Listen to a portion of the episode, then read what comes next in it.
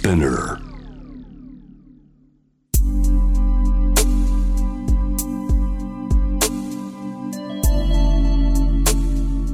眠らない街六本木。高層ビルの一室に現れる深夜の保健室。重たいドアの向こう側。ここでは誰もが飾らない言葉で語り始める。心の声を聞き出す。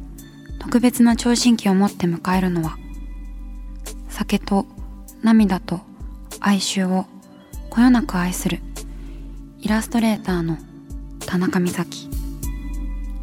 恋仕事家族そして性のこと。一人一人で違う。体と心のカルテ。J-WAVE ミッドナイトチャイム。ようこそ深夜の保健室へ。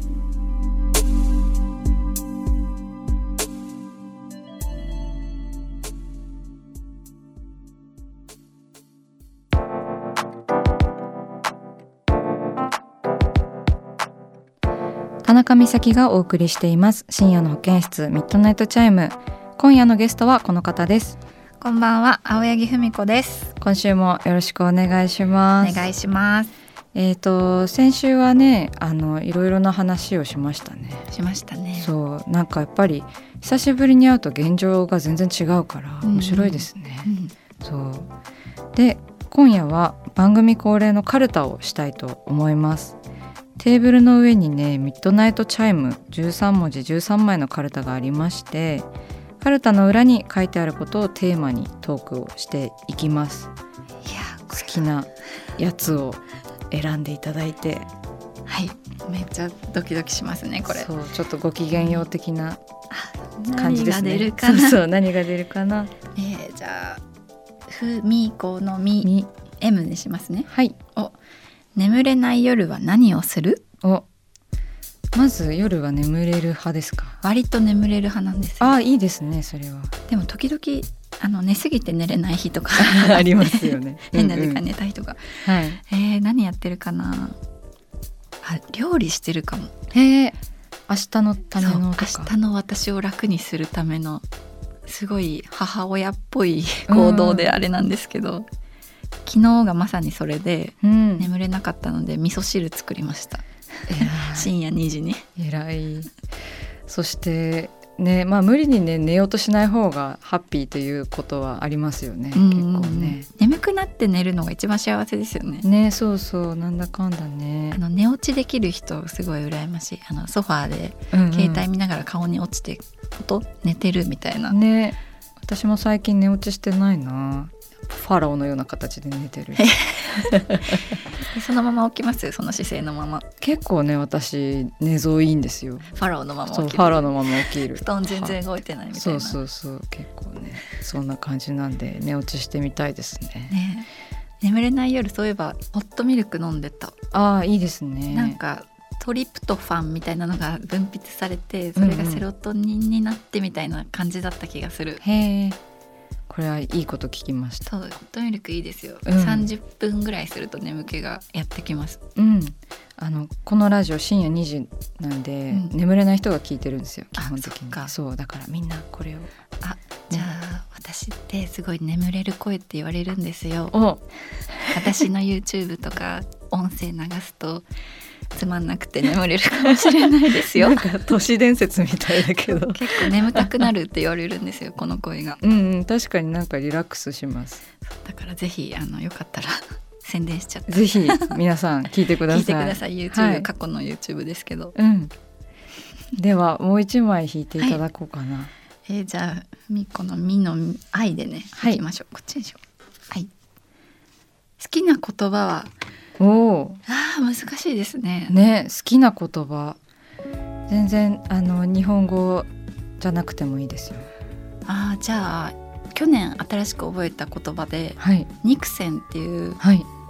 オランダ語の言葉があって、うんうん。なんかそれは何もしないとか休むみたいな意味合いの言葉らしくて、うんうん。その肉戦してるみたいな 価値観があるっぽくてうんうんだから日本だとなんか何もしてないとか怠け者って思われたりするじゃないですか。うんうん。でなんかちょっと焦っちゃったりとか、はい。自分でもなんかしないとって思うけど肉線ってもう浸透してるから何もしないことが新しいアイデアを生むんだよみたいなうん感じらしくて、うん。うんあめっちゃいいなって思いまいいした。言葉ですね。ね。なんかすごい豊かだな、うん。うん。なんか北欧とかのあのヒュッゲとかにもちょっと近い感じなのかもしれないですけど、うん。ヒュッゲとはあれでしたっけなんか心地いいことをする時間みたいなのうんをヒュッゲっていう、だったと思います確か。あそうなんですね。日本にあんまなくないですか？そういう言葉。確かにね。なんかこう行動というか概念みたいなのがあんまりない、うん。無の時間って言われたりとか、うんうん。ね何もしないとか、うん。マインドフルネス的なうん。瞑想とかがそれに入るのかもしれないですけど、ね。日本だと。なんかそれよりもちょっとお休みっぽいですもんねうん。ニュアンスがね。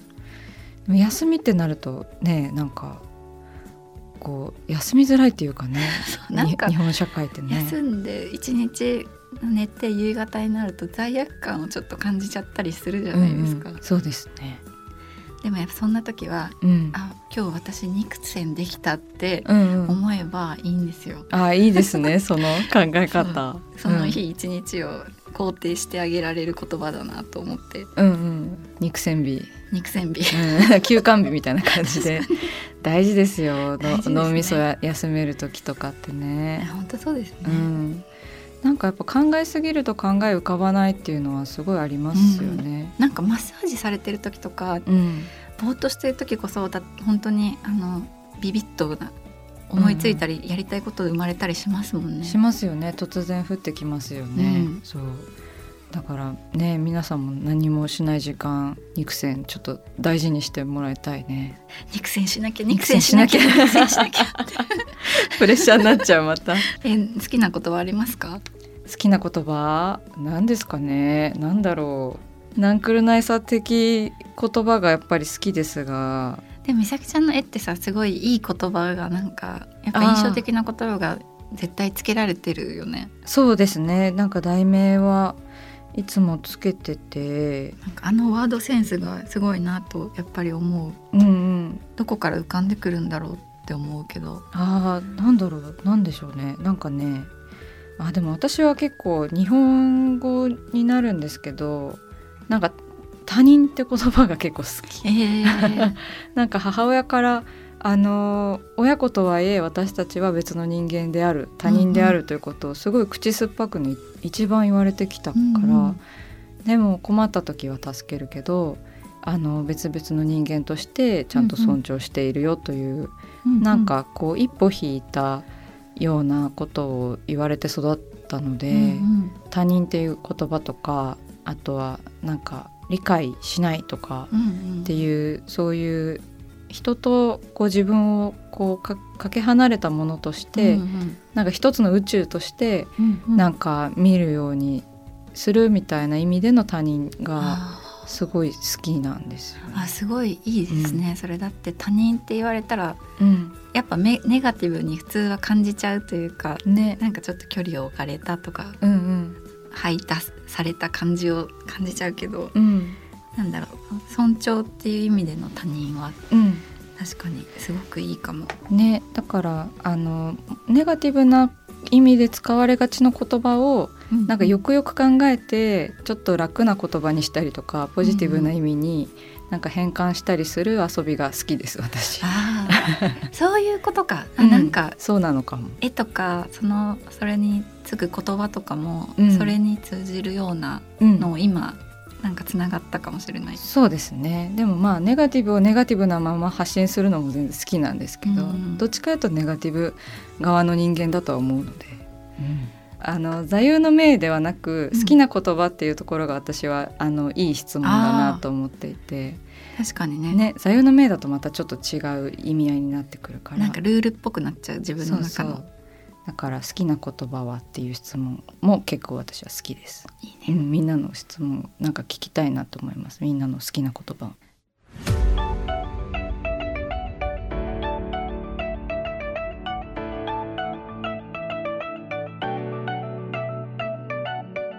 さあ始まりました。田中美咲の六畳一間大勢の目に触れたものから人知れずこっそり楽しまれたものまでイラストレーター田中美咲の作品を作者自ら紹介します。この時間は番組スタッフと一緒にお送りします。よろしくお願いしまよろすしくお願いします。それでは美咲さん今夜の一枚は？ビュービュー。です ちょっとエコがいい感じでしたね。いい感じでしたね。なんかエコーってなんか思わぬ方向に響きますよね 本当に。なんか今すごいびっくりしました。こんな響き方するんだと思って。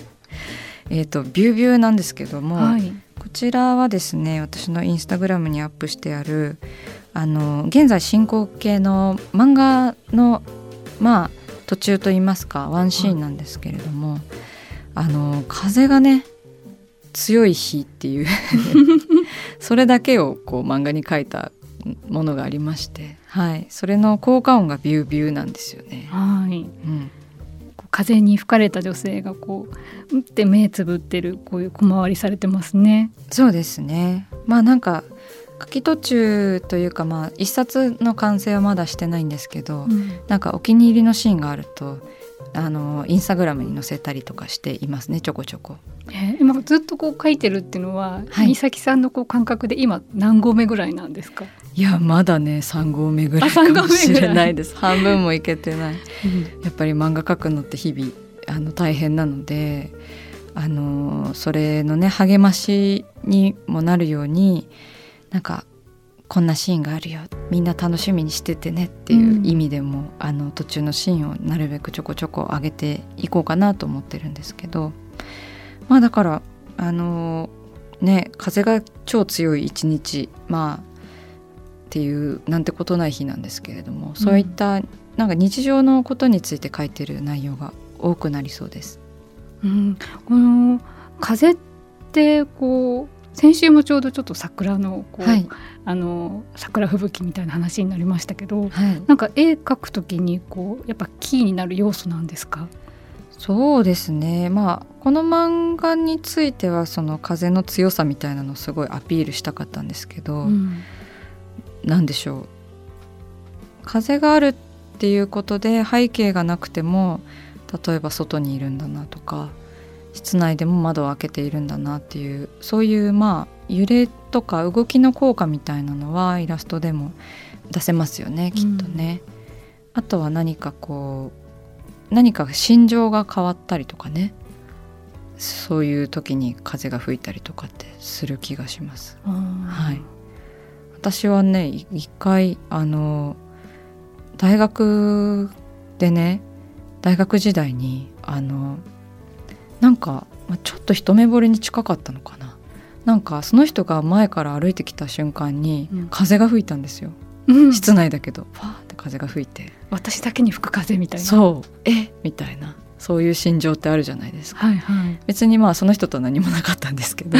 全然運命の相手とかではなかったけど。なんかそういうそのやっぱりドラマチックですよね、ううんん、今回ちょっと載せたあの風はねビュービューって感じでしたけどあのこれから先も多分そういった何か心が動いた時とかそういう比喩的な表現で風が出てくることはあるかもしれないですね。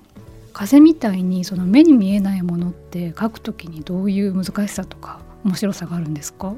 そうですねなんか、まあ、漫画の場合はビューとかそのなんでしょう風の流れの線とかを書いて補助ができるけどイラストではなるべくそういうことしないように心がけていて、まあ、たまにねちょっとギャグっぽくそういう風の流れであったりとか漫画っぽい吹き出しを入れてみたりはするんですけどあのそういったものを使わない時はやっぱりこう髪の毛がふわっと上に上がったりとか、うん。布がこう膨れ上がっていたりとかそういう風にあの意識して描きますね。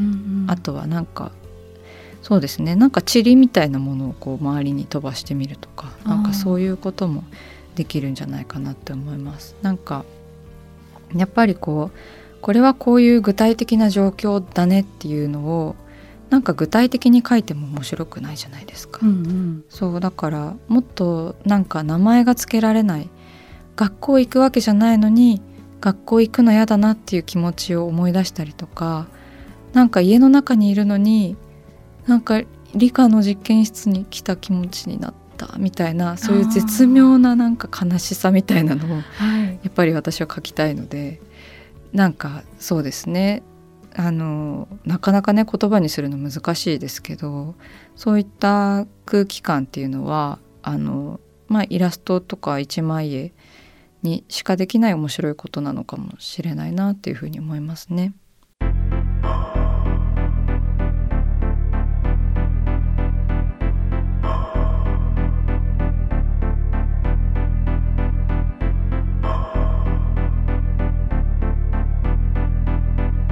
真夜中だから話せる。体のこと心のこと。 J-WAVE ミッドナイトチャイム公式サイトとインスタグラムは24時間オープンしています。あなたの悩み番組へのメッセージお寄せください。来週もイラストレーターの田中美咲が深夜の保健室でお待ちしています。キャリコン編集長通信仕事と人生の話をゆるゆると powered by ミモレ。このポッドキャストではミモレ編集長の河原咲子が時には一人で時にはゲストをお招きしキャリアコンサルタントの資格を生かして仕事と人生そして職業キャリアだけじゃないライフキャリアの話を誰にでも分かりやすくゆるゆるとお話します。毎週金曜日に新しいエピソードを配信中です。ぜひ一度聞いてみてください。